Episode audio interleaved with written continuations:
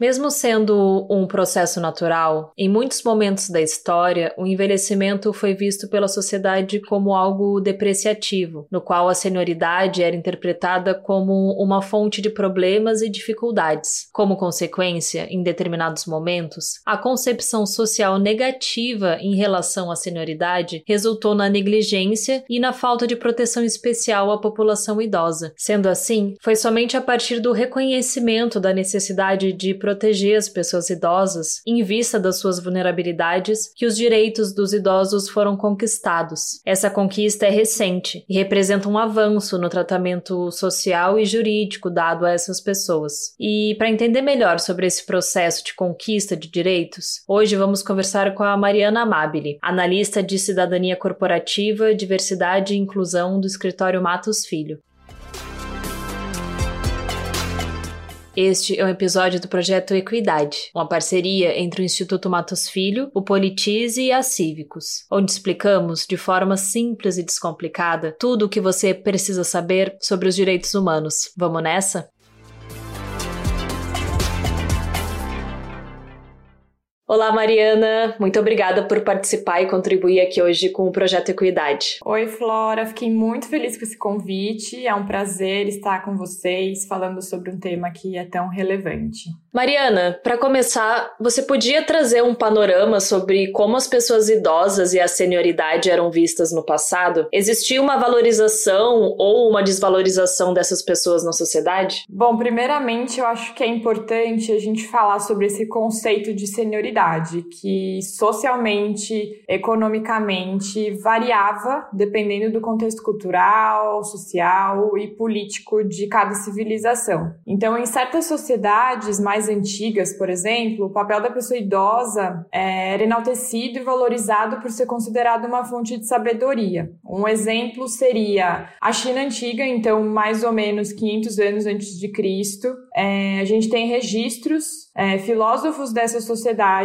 que na época consideravam a velhice como um momento especial, um momento importante da vida humana. Isso porque ao chegar nessa idade avançada, uma pessoa estaria mais próxima de uma libertação de um corpo físico e alcançaria uma transcendência espiritual. Então os idosos eram tratados com o máximo de respeito, eram vistos como uma autoridade, né, dentro da sociedade. Mas ao mesmo tempo, e isso de uma forma muito ambígua, outras sociedades passaram a ver as pessoas mais velhas como uma fonte de problema, ao invés de uma fonte de sabedoria. Então, a gente também tem diversos registros, conteúdos acadêmicos que mostram, por exemplo, na Grécia Antiga, que a senioridade, em alguns momentos, era algo negativo, porque o processo de envelhecimento era visto como algo não desejável. Isso se a gente vê, né, também escritos, toda a parte artística dessa sociedade, que é muito conhecida, juventude, vigor físico, tudo isso era um padrão na época, inclusive um padrão de beleza. Então veja que essa conceituação de senioridade, essa ambiguidade no conceito se reflete até os dias atuais. E houve algum momento em que a discriminação contra a pessoa idosa se intensificou, contribuindo para a exclusão social dessa população? Sim, especialmente nas sociedades ocidentais. E eu considero isso porque nessas sociedades a gente tem bastante desse traço de enxergar a senioridade como algo negativo, como algo ruim e principalmente depois da Revolução Industrial. A gente está falando aí mais ou menos do século XVIII. Então, esse movimento intensificou a desvalorização das pessoas idosas, porque era uma mão de obra na época mais jovem que passa a ganhar destaque e um trabalho que era majoritariamente braçal, que exigia muito esforço físico. Então, no fim, era como se essas pessoas mais velhas não pudessem trazer valor, nenhum tipo de valor, porque tinham pouca capacidade ou nenhuma capacidade de produção.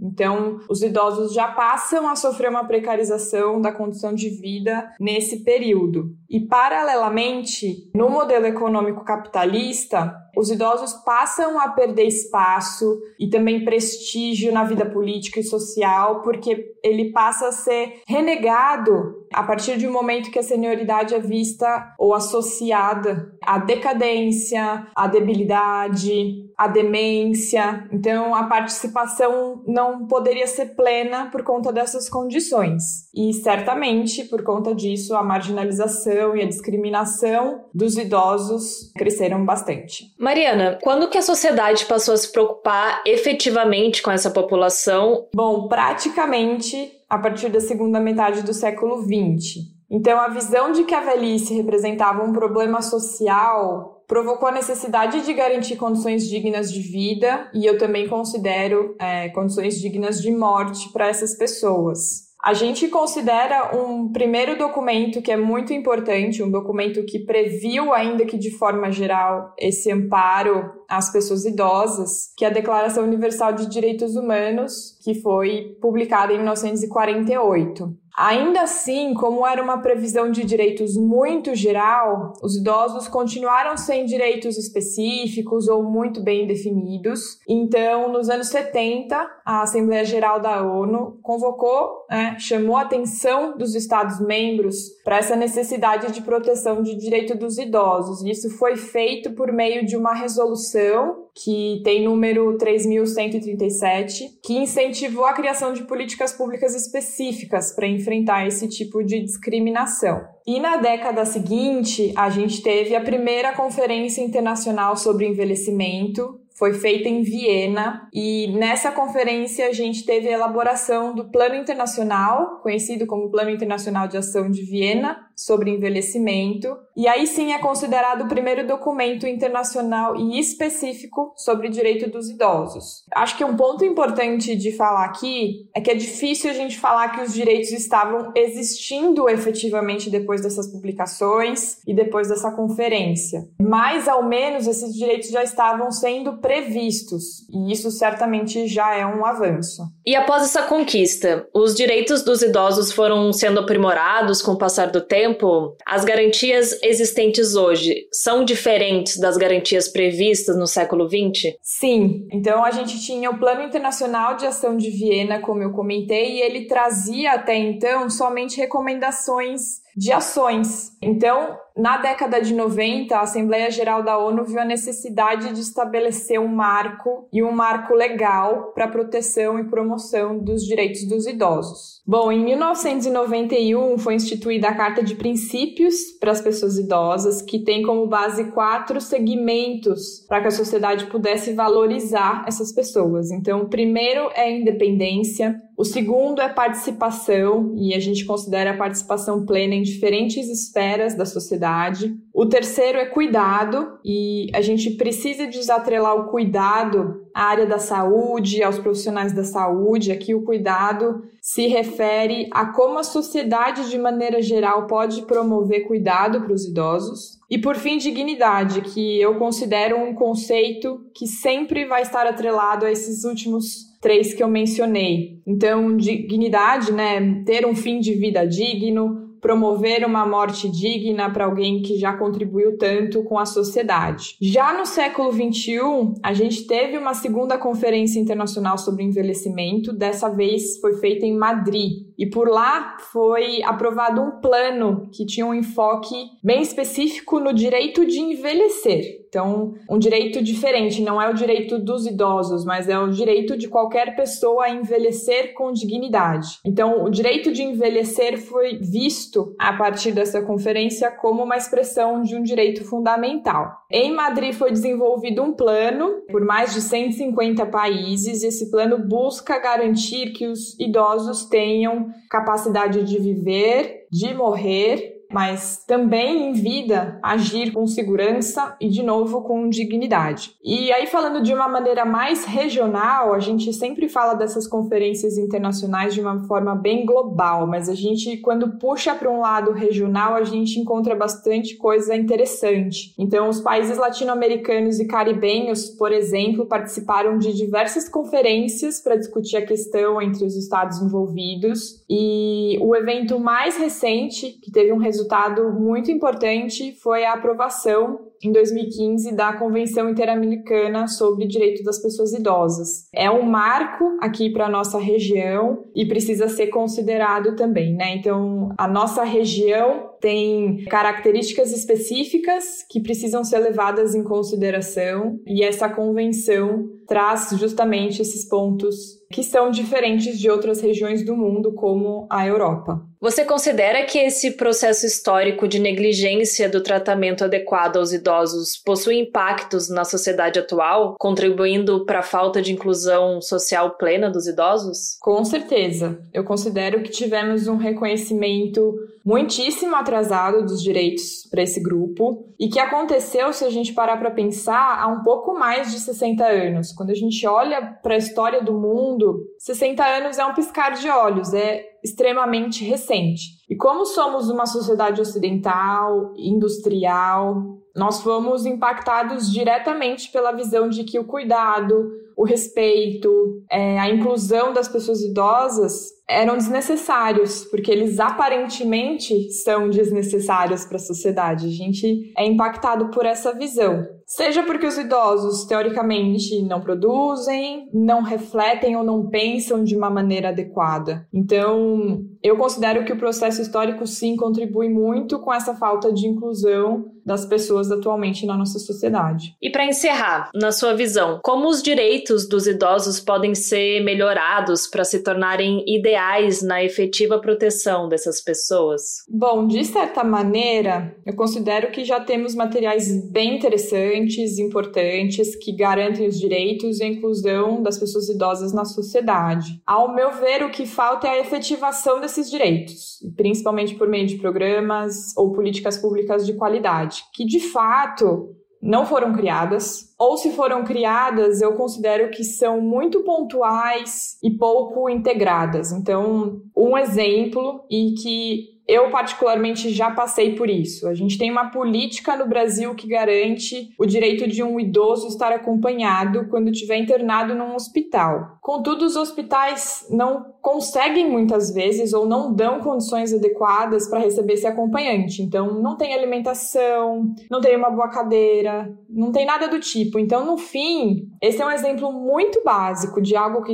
está garantido dentro né, desses direitos dos idosos, que é muito importante, mas que é pontual e com pouca viabilidade de implementação, porque depende de outros fatores e de outras ações. No mais, eu queria trazer um ponto que é bem importante para a gente refletir. Como eu comentei, eu acredito que a gente tem materiais que são bem importantes porque garantem esses direitos. Mas eu também acredito que logo mais eles vão estar desatualizados a situação da população idosa certamente vai mudar em pouco tempo. Então, a gente tem os dados da PNAD, da última PNAD aqui Brasil, a proporção de idosos, né, então de pessoas com 60 anos ou mais, passou de 9,7% em 2004 para 13,7% em 2014. Então, uma grande variação em 10 anos, e foi o grupo etário que mais cresceu, de acordo com essa pesquisa. E a gente também tem algumas previsões de que em 2030 essa proporção vai ser de 18,6%, em 2060 a gente vai estar tá chegando em 34%, mais ou menos. Isso significa que a cada três pessoas na população brasileira, uma terá mais de 60 anos de idade. E isso muda totalmente o cenário, mudaria totalmente esses direitos garantidos em todos esses documentos que eu citei, e inclusive nos planos mais regionais, porque a população latino-americana até então era considerada mais jovem, né? A gente tinha pessoas mais jovens quando a gente olhava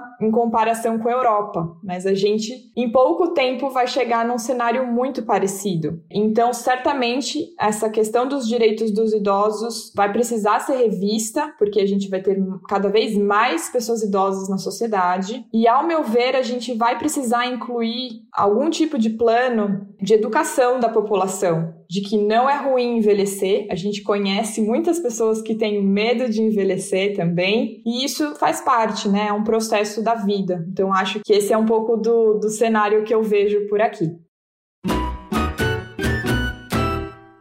Agora a gente vai para o nosso ping-pong da equidade e como é que vai funcionar. Eu vou falar algumas palavras ou termos e vou pedir para você, em poucas palavras, me dizer o que, que eles significam para o direito dos idosos. Primeira palavra é negligência. Uh, negligência é causa para uma falta de inclusão futura. Negligência é ausência de direitos. Desvalorização da pessoa idosa. É consequência de um processo histórico, de um processo econômico e político. Aí, falando de uma maneira bem pessoal, por sempre pensar de uma forma positiva, essa consequência vai ser revertida. Desenvolvimento social. Como a gente está falando aqui de direito dos idosos, desenvolvimento social é promover plena participação de todos na sociedade, incluindo essas pessoas. Muito bem, muito obrigada, Mariana. Tenho certeza que agora ficou bem mais fácil de entender sobre a história do direito dos idosos, compreendendo as suas origens e o impacto da sua conquista. Obrigada, Flora. Foi um prazer estar aqui com vocês.